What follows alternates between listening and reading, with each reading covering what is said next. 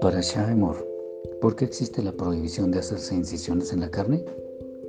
Hoy en día se ve un número incontable de personas que, pretendiendo embellecer su cuerpo según su propia opinión, se hacen tatuajes en varias partes de sus cuerpos y, peor aún, con la abierta aprobación de quienes les ven.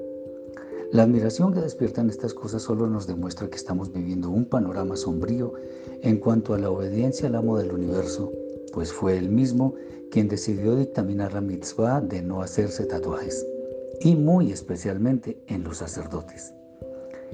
Trataremos de explicar por qué son inconvenientes los tatuajes. Nuestro cuerpo, que ha sido visto en las esferas celestes como templo de la presencia del Santo bendito sea, debe ser guardado de toda profanación. Y un tatuaje es una profanación puesto que obliga a hacer aberturas que en realidad actúan como puertas por las que puede entrar toda impureza. ¿Cómo es esto? Cuando, por ejemplo, a una ciudad fortificada se le abre un boquete, que no es la puerta, no solo necesita de alguien que esté vigilando ese orificio, sino que lo más probable es que enemigos de la ciudad aprovechen esa abertura para entrar y causar mucho daño. Igual con nuestra casa. Si abrimos una puerta y la dejamos abierta, que es lo que espiritualmente significa un tatuaje, entre otras cosas, por allí fácilmente pueden entrar quienes quieren asaltar y destruir.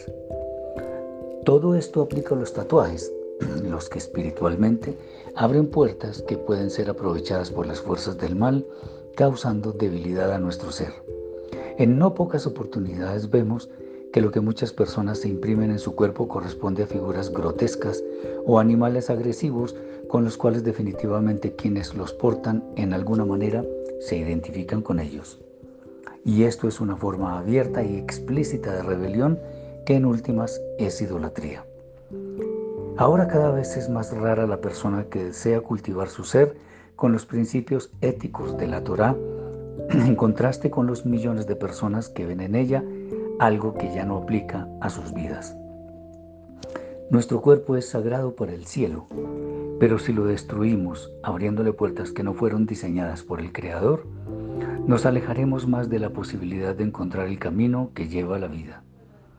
El que para el mundo estéticamente los tatuajes puedan ser atractivos no significa que tenga la razón. De hecho, insistimos una vez más en una dura verdad y es que todo lo que sea popular no es bueno. Y este es un excelente ejemplo de lo que el Eterno considera como malo. Lo bueno es bueno y lo malo es malo. No perdamos la costumbre de pensar de esta forma. Shabbat Shalom.